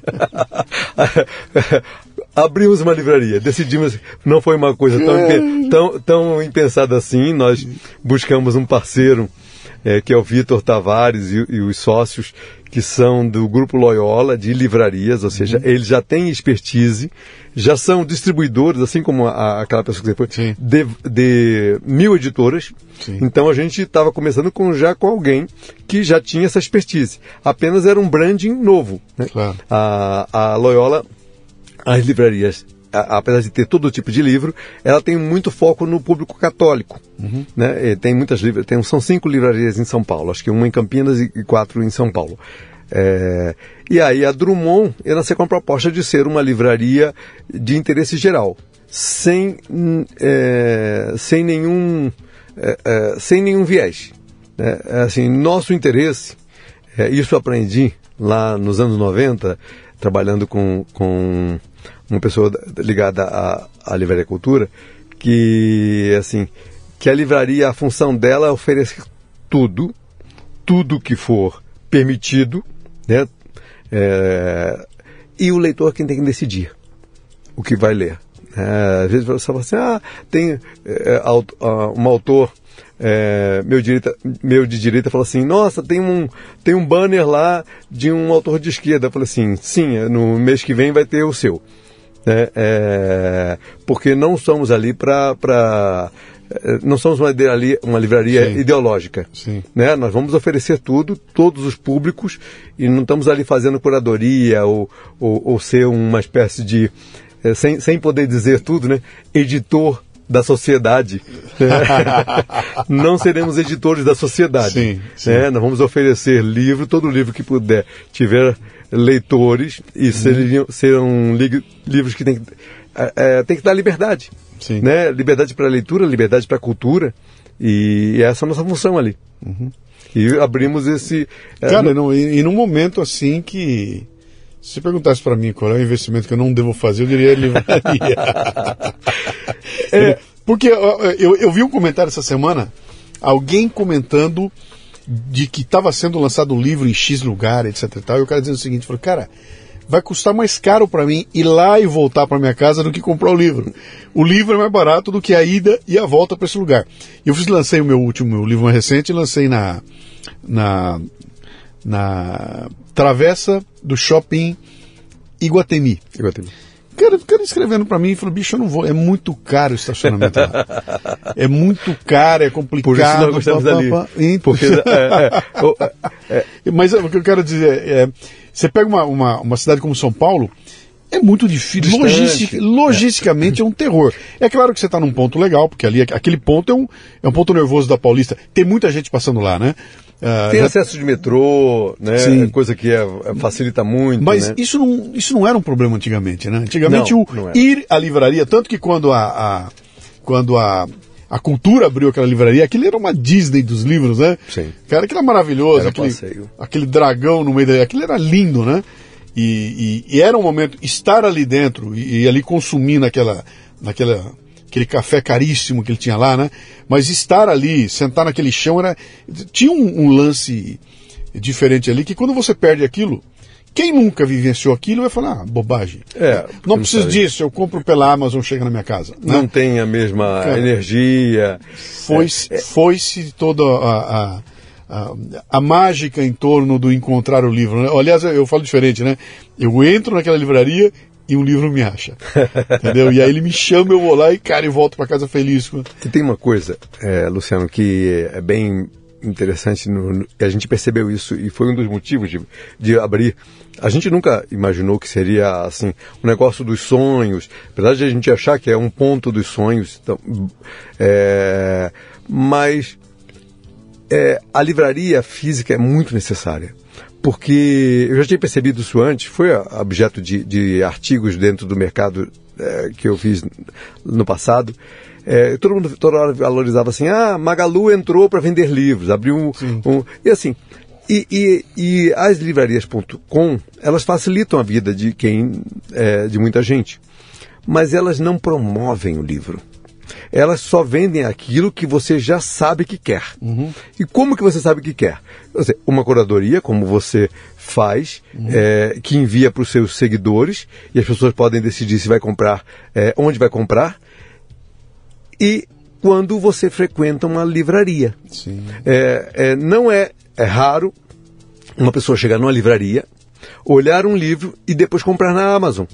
Mas ela tocou ali. E se não tiver esse momento do passeio, de você ir na sessão, ah, eu gosto de história, vai lá, você vê as novidades, assim, nós temos ali 40 mil títulos ali, para a pessoa tocar nele. Sim. Descobrir se, ele é, se a capa é legal, se o papel é bom, se a leitura é boa, se o texto agrada. É, isso não vai acontecer numa ponto com. Então, você está tocando no, no assunto, outro dia eu tive aqui um, um Leadercast aqui, onde eu estava falando mais ou menos isso aí, que, fazendo um comparativo com a gente ouvindo música nos anos 70, 80 e 90, né? Que o, ou, comprar o bolachão com aquela capa maravilhosa, abrir, tirar lá de dentro com todo cuidado, botar no, no, no toca-disco, ir lá com a agulha, com o maior cuidado, terminou o primeiro lado A, virar, botar no lado B. Tinha todo um ritual em torno disso aí que, cara, quando você estava falando agora há pouco para mim do negócio daqui, o livro, o livro eletrônico e tudo mais, eu comparo o seguinte aqui, eu ia falar para você assim, vamos falar sobre sexo? Vamos. Cara, eu quero trepar com o livro. Entendeu? E o que, que significa isso? Eu quero pegar ele na minha mão, eu quero sentir o peso do bichinho, eu quero pegá-lo, na, na, hora que eu, que eu, que eu segurá-lo, a, a, a, proporção do tamanho com a largura dele, aquilo tem uma beleza que eu só sinto pegando nele. E aí a hora que eu começo a folhear e vou passando aquelas páginas, e de repente tem uma ilustração maravilhosa lá dentro. Aí eu viro e sinto o cheiro do livro na minha mão. Quer dizer, vou carregar ele comigo, ele está encostado no meu corpo tem todo um, um, um, ritual em torno disso aí. E memória. Que, que, você usa. Emoções. Olha, você usa visão, tato. É, tato, né? Você vai ouvir a, a pagininha virando, tem a audição ali. Olfato. O olfato tá ali. É quase. Só falta comer é. o livro. Entendeu? Não, só, só faltou comer o livro, né? Então, é, é, isso tudo se perde como se perdeu com, com o disco. Então, qual, qual é a graça que tem você comprar uma música no, no iTunes baixar uma música aqui que ela. É, é o que é você disse. É um, é um eles byte. não saberão. Exatamente. Eles não porque, saberão. Porque não viveram aquela. É. E aí o pessoal fala isso, ah, você está sendo antigo, você tá, o mundo muda. Eu sei que muda, cara. Mas você me permita, você me permita é, é dizer que a gente perdeu muito, né? Porque quando você comentou um negócio aqui que eu estava interessante. Cara, se eu for direto ao ponto, eu perdi tudo o que passou pelo caminho. Era eu consultando a Barça, consultando, ó, você tem que conhecer para encontrar uma coisa, e sendo obrigado a passar pelo mundo inteiro ali, contra chegar no Google, digitar no Google e aparecer na minha cara o que eu quero ali, né? Então, tem dois momentos diferentes. Eu não vou dizer que um é melhor que o outro. Eu digo que este aqui me estimulava de uma forma que o Google não estimula. Sim. O Google vai direto ao ponto, né? É a mesma coisa que eu estou falando do o podcast que eu fiz do, do Café com Leite, né? O podcast para público infantil juvenil em áudio. E a gente se recusa a ir para vídeo. Cara, mas por quê? Porque o áudio te dá você viaja, cara, é que nem livro. Imaginação. Eu tô lendo e tô viajando, né? Ah, no vídeo não, o vídeo eu tô inerte sentado na frente dele assistindo. Eu não posso nem fazer outra coisa. Porque se eu fizer e tirar o olhar de lá, eu perco o que está acontecendo, né? Com áudio não. É, então, é, é essas nuances todas vão acontecer dentro de uma livraria. Sim, e, e é isso que eu estava é, comentando assim. Se você tem uma, ali uma, uma sessão, você pode inclusive descobrir. Sim. Né? Você vai descobrir coisas que que nin, da, talvez ninguém do seu círculo vai te apresentar. Uhum. Livros, eu, isso acontece. Esses dias teve um autor, é, autor que eu publico, que foi na livraria ele é diplomata, vive fora. E aí ele falou assim: Nossa, descobri três livros aqui que eu não sabia que existiam. Né? E é um, um, um rato de livraria, né? É, quando existia, né? então hoje ele só está vendo fora. É, e, e, a gente fala tanto, tanto da, da, de dar oportunidade, da bibliodiversidade, e estamos perdendo isso. E, e, a gente perde isso. Outro dia eu vi um comentário muito bom, porque o, o, o desculpe é, o jeito de falar, mas assim, às vezes o bom dessa geração nova, dessa, dessas gerações novas, é que elas já dão a resposta. E ela fala assim, ah, eu, eu vou esperar, eu vou esperar a promoção do livro tal para poder comprar na ponto .com na hora da Black Friday. É... Ah, mas se, se não fosse essa livraria, eu não teria conhecido esse livro. Ele já mostra o problema e a coisa. Então, assim, é, isso já, já vem acontecendo, assim, um, um movimento. No Brasil, nós estou, estamos hoje, é, quando digo estamos, é o mercado está, é, profissional está discutindo muito o estabelecimento de algumas regras que foram estabelecidas no passado, em alguns países, para preservar a existência de livrarias uhum. é, como, como espaços de descoberta. É, assim, sem elas, olha, gente, vocês vão ficar na lista dos mais vendidos e não vão sair dela. Né? E as listas mais vendidos, assim, nem sempre elas refletem exatamente os mais vendidos. Né? Porque há muito compra corporativa, há muito outro tipo de, de compras por seguidores, né, que necessariamente não estão lendo nem avaliando o livro. É, isso acontece, vocês têm que fazer filtro, né? Mas você está falando uma mudança no mercado. Eu fui lançar o meu meu livro mais recente lá, que é o, o Verdades e Mentiras, né? E o meu anterior tinha sido o. Meu Deus do céu. Acho que foi o Cafezinho que eu lancei. Bom, faz uns 3, 4 anos que eu tinha lançado. E aí fui lançar um novo, falei, bom, lá vou eu. Peguei meu planejamento, sentei para fazer o planejamento, lá vamos lá. Aí eu comecei a olhar e falei, pera um pouquinho, cara. Não tem mais, não tem mais Jô Soares para eu ir lá falar do meu livro, né? Aliás, não tem lugar nenhum na televisão que fale de livro, não, não existe mais. Bom, tá bom. Lembra que eu estava falando do desprestígio Sim. do livro? Tá aí. Não tem mais, né? Tem... Bom, legal. Então, que rede de livrarias que eu vou, vou trabalhar? Peraí, mas as redes estão acabando. É. Não tem mais Saraiva, acabou não tem mais Selva, cultura. Acabou Siciliano, não tem mais cultura, não tem mais Saraiva. FENAC, é, foi tudo acabou. pro saco, né? Ué, acabaram as redes também, então, então não, não dá para trabalhar a rede. Bom, então peraí, deixa eu conversar com umas assessorias de imprensa. E aí liguei para duas ou três, cara. Teve uma delas que foi assim, é antológico, cara. Eu conversando com duas senhoras que são donas da assessoria, vamos lançar teu livro, não sei o quê. Cara, eu me senti em 1822, cara. Assim, meu, de, não São, é, não, de São Paulo? Só pra, não, não é nada mais só disso. pela descrição de São Paulo? Assessoria? Ah, acho que era, cara, tá. acho que era. Mas eu falei, cara, não é mais isso. Dá vontade de falar, dona, não é mais assim. Não adianta você acionar. O, o, o, jornalista nem vai abrir, cara. Não tem. Mudou. Não é mais isso, né? E aí eu encontrei e falei, cara, não tem o que fazer. Falei, eu vou ter que encontrar algum influencer que fala para uma bolha, entendeu? Que por mais que seja um influencer. Uh, se for influencer de 11 milhões de seguidores, esse público não é de livro. Não. Não é, não é de livro, cara. Se for um influencer de livro, é uma bolinha. Ele vai falar para meia dúzia, mas meia... então eu vou ter que para 4, 5, 6, 7 mudou completamente, Pedro. Eu, se eu repetir o que eu fiz lá atrás para lançar livro, hoje em dia não, nem tem como fazer chegar na, na, é, frente. Né? Não, não, não funciona, não tem funcionado. Assim, e esse, essa parte assim, de quem está é, influenciando a compra de livros mudou demais. Sim. Mudou demais. A gente, é, por exemplo, assim, a gente nunca teve no Brasil uma imprensa que falasse de outro livro que não fosse é, aquele livro que agrada exclusivamente as pessoas de humanas. A gente nunca teve uma imprensa de livros que falasse de outro livro. E a gente tem isso no restante do mundo, é, é, revistas de livros que falam de qualquer assunto, que fazem resenha de qualquer assunto. Uhum. E aí eu vou é, é me estender. É, e quando eu falo. Então, basicamente, nossos cadernos culturais se prendiam aos livros que eu chamo de altamente literários. Né? É... E aí, por exemplo, um livro de ficção é, que não é altamente literário, ele nem era considerado. Então nós temos assim, muita gente fala assim, ah, mas a gente só consome consome estrangeiro. Por quê?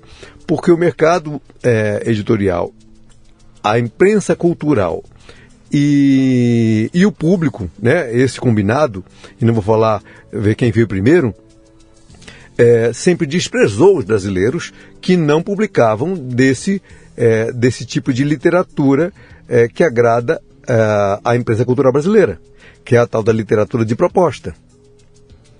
Literatura de proposta. É. A gente viveu, desde os anos 60 para cá, principalmente, a... todo livro para ele ser é, bem recebido pela imprensa, ele tinha que ser é, algo, assim, se comparado à música, seria algo como tropicalismo. Ele tinha que ter uma mensagem. Tem, tem que ter um, um, um movimento, uma, um uma movimento intenção, revolucionário. É isso aí, de mudar o mundo. Mudar de, o mundo, sim. de falar sobre um problema social. É, isso contaminou basicamente nosso cinema. Você vê, o nosso cinema, ele é isso que fala para dentro e não consegue ir para fora porque só fala dessas mesmas coisas. Uhum. Né? A gente vive nesse, nesse ciclo que, que fica se reproduzindo e não consegue produzir nada além disso. E quando alguém sai disso, a gente reclama. Quando o Paulo Coelho surgiu nos anos 90, final dos anos 90, aí, com esse sucesso no mundo, o que, que a gente fez? O que, que nossa imprensa cultural fez? Pô, detonou. Detonou ele. A gente só. A, a, a, hoje está todo mundo aí, hoje eu digo uns 10 anos atrás, bajulando ele, porque ele se consagrou, consagrou no mundo. Uhum. Mas nós tivemos muita vergonha dele. Quando digo nós, eu estou falando, nossa imprensa cultural Sim. falou muito mal dele, tentou destruí-lo de todas as formas. Eu me recordo de um episódio muito é, é, significativo é, do Roda Viva, que quem era o entrevistado era José Mindlin, lá. E alguém fez uma pergunta, assim, vários jornalistas, falando assim, o que, que você acha da literatura de Paulo Coelho? E o Mindlin falou, é, e acho que todo mundo tem, pode ter, é, mesmo um gênio como o Mindlin pode errar, eu acho que errou. É, ele fala assim: Paulo Coelho está para a literatura, assim como o Bispo Macedo para a religião. E todos os comentaristas riram. Uhum. Você acha o quê? Eu ali com.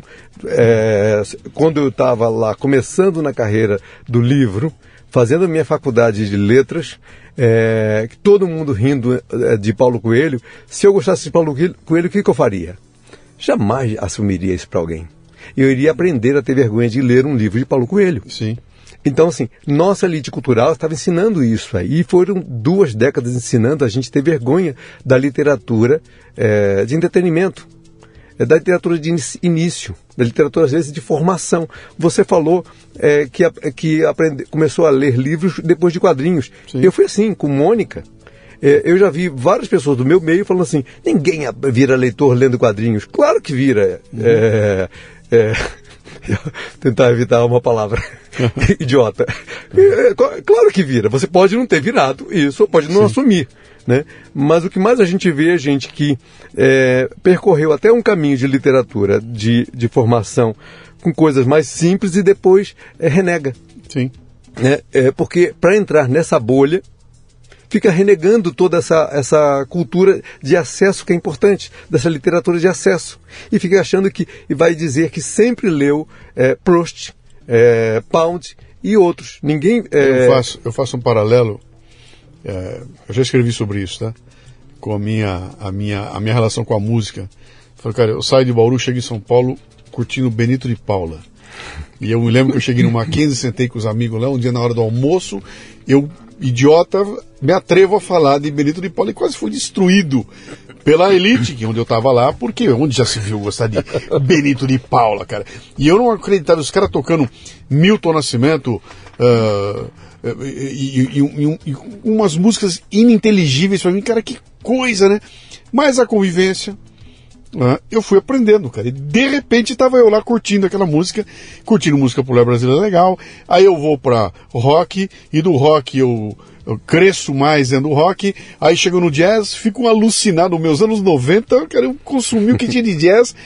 Olha em volta aqui, né? De... E aí cheguei na música clássica. E da clássica eu fui pra ópera. Entendeu?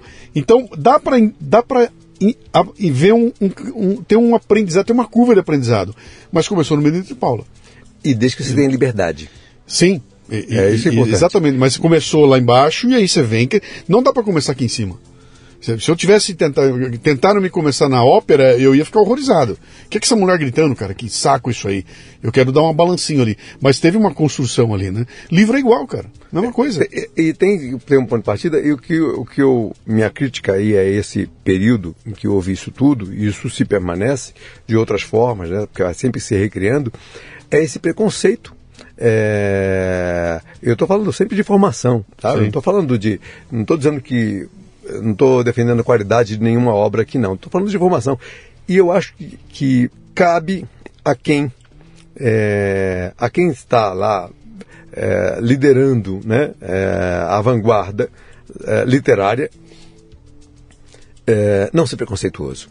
Sim. E não ser preconceituoso e não é, ofender. Porque, assim, na minha época, havia essa coisa. As pessoas liam, por exemplo, Zíbia Gaspareto tinham vergonha de ler. Zíbia Gaspareto, para quem não sabe, era um escritor espírita dos anos a 2000. A Zíbia Gaspareto. Isso. Sim. E as pessoas liam e aí falavam assim, não, mas isso não é, não é literatura e você tem que... No sentido de ter vergonha.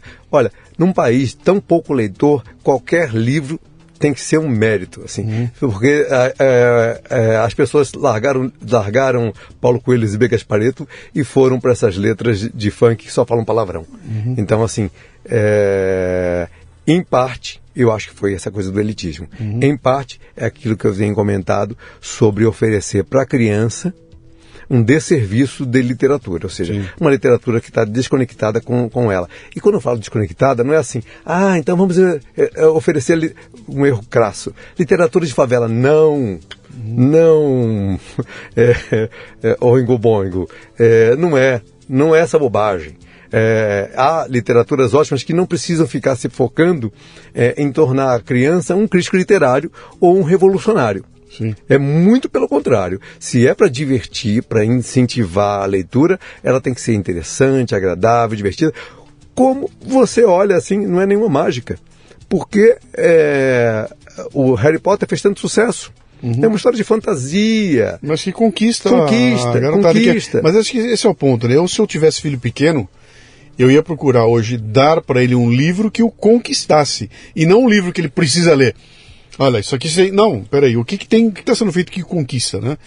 E, cara, sei lá onde é que vai chegar. Eu, eu tenho visto que é, é está cada dia mais complicado. Imagino como o business deve ter ficado muito mais é, é, complexo. De um lado, a tecnologia atinge um patamar maravilhoso. Dizer, o custo de fazer um livro hoje, eu acho que é menor do que era sim, é, lá sim, atrás, né? Seguramente. Ah, ao custo de distribuir, distribuir, pelo contrário, eu sempre foi um pavor. É um negócio ininteligível no Brasil, né? Muitas editoras estão estão buscando, estão estão eh, se concentrando nas livrarias.com, né? Quando falo livraria.com, são as, as, lojas virtuais, porque elimina bastante Logística. o custo. É, só que é, nós né? Particularmente, nós, não só porque temos livraria, mas nós gostamos de estar na livraria. Nós temos um promotor é, em, cada, em cada uma das sete grandes cidades do país, e lá ajeitando o nosso livro, colocando ele Sim. espelhado, aquilo que você falou é espelhado. Não é espelhado, não. é espelhado, de, de, é. de, frente, não de lombada. Ah, é... Você, quando chegar na livraria e ver um livrinho em pé, saiba que alguém pagou para ele estar em pé ali, não foi por acaso, não. Hoje não está se pagando. Não se paga não, mais? Não se paga. Como não? Não, não se paga. Depende, porque é, há tão pouca oferta é, de livro em quantidade, né, assim, que a livraria tem, ela faz sua curadoria, ela decide pelo, pelo número de exemplares que ela vai pegar, é. se aquilo livro vai para estante ou vai para ser espelhado. Tá, se for muito, muito exemplar, espelha Aí que é, é para vender. É isso, tá. isso. É. E a proporção é essa. Se a pessoa, é, para a pessoa que não está indo na livraria buscar o livro, é a proporção de 1 para 10. Então, um livro de lombada é, vende-se um livro se ele tiver de lombada e vende-se 10 se ele tiver espelhado. É, esse é o número mesmo? É. Cara, que sensacional isso. Porque você pega. A, a pessoa ouviu num podcast, ouviu, hum. viu na internet, ouviu numa matéria, ou algo que ela se relaciona com ela, passou pela livraria, esbarrou. Né? Esse é o coisa. Tá residual é a sua área, é, é a sua área é. da propaganda, né? Trombou, tantas vezes. Levou, é. É, e aí assim, é oportunidade. Sim. Pô, que interessante, cara. Então vamos lá, meu caro. Livraria. Só deixa eu ver como é que nós estamos de tempo aqui. Acho que nós já chegamos na nossa. é uma coisa que eu tenho muito cuidado aqui, cara, de não. Ultrapassar. não, de não fazer programas longuíssimos, aquela encheção de saco, não. Tem mais para falar, a gente se encontra depois e fala de novo, né? Vamos lá então. Primeiro a editora. Se eu quiser encontrar a tua editora, saber como é que eu compro, onde é que eu vou? É faroeditorial.com.br. Nós temos outros selos, né? Assim, então a Faro é o selo principal. É, nós temos o selo é, Mob é, Dickens. É Mob Dickens. É isso, é o selo infantil de livros ilustrados para criança. Que legal. Milk Shakespeare. Nós gostamos dessas brincadeirinhas. Isso é para juve... é, teen, é teen, Esse é isso. aí? É, que legal. juvenil, juvenil, é o livro mais juvenil. É. É, o selo é, Aves Rara, que é o livro liberal conservador. Né? Política, filosofia, tem um pouco de tudo, economia. Legal. É, e, e o Faro, que é uma, o selo principal que, que tem ali livros de ficção, não ficção, é, autoajuda, tem, é o selo que engloba tudo. Legal. A livraria? A livraria é Drummond Livraria, uhum. fica ali no Conjunto Nacional, é, na Avenida Paulista 2073. Tem o site, o Instagram, a, a gente é, coloca mais coisas. Ontem teve um lançamento é, fantástico do padre Marcelo Rossi. É, Caramba, ficou o dia inteiro, o dia inteiro, de 10 da manhã a 10 da noite, autografando mais de 2 mil exemplares. Caramba! É, 2021, pelo que eu vi. É. O Fiusa também lançou lá, foi uma loucura também, o Fila, Fiusa, Fiusa, Fila saindo na, na, rua. Foi, foi, foi incrível é. o Fiusa também. Mas o padre é um, é, um, esse é, um, é, é que um, coisa, cara. É incrível, incansável e, um, é. e, e, e pessoas de todas as as origens pessoas de longe, né? Vem Sim. caravanas, assim.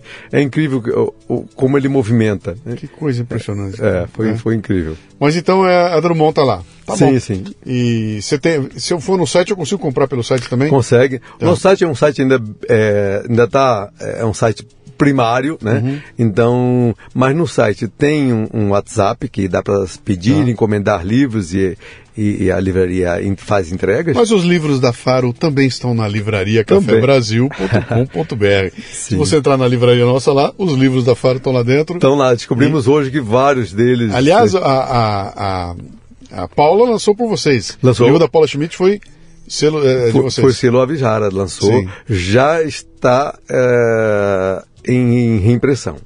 Puta, a reimpressão do livro dela chega, chega essa semana. Que legal. É, tá, tá. E ela está lá é, em Balneário do Camboriú fazendo lançamento. É, ela está rodando o Brasil com lançamento? Isso, isso, isso. Tá, tá Pô, fazendo. legal. Já fez São Paulo, Rio e está sendo muito bem, bem recebido. Legal. Pedro, seja bem-vindo ao Leadercast. Muito baita obrigado. conversa legal aqui de dois amantes de livros, né? Não tem como a conversa ser menos do que, do que é legal, né? Mas vamos, vamos conversar mais. Muito obrigado um, pelo convite. Fazer um bem bolado aí. Estou sempre à disposição. Tá bom. Grande abraço, meu cara. Obrigado. Muito bem, termina aqui mais um Leadercast. A transcrição deste programa você encontra no leadercast.com.br. Você ouviu o Leadercast com Luciano Pires. Mais uma isca intelectual do Café Brasil. Acompanhe os programas pelo portal cafebrasil.com.br.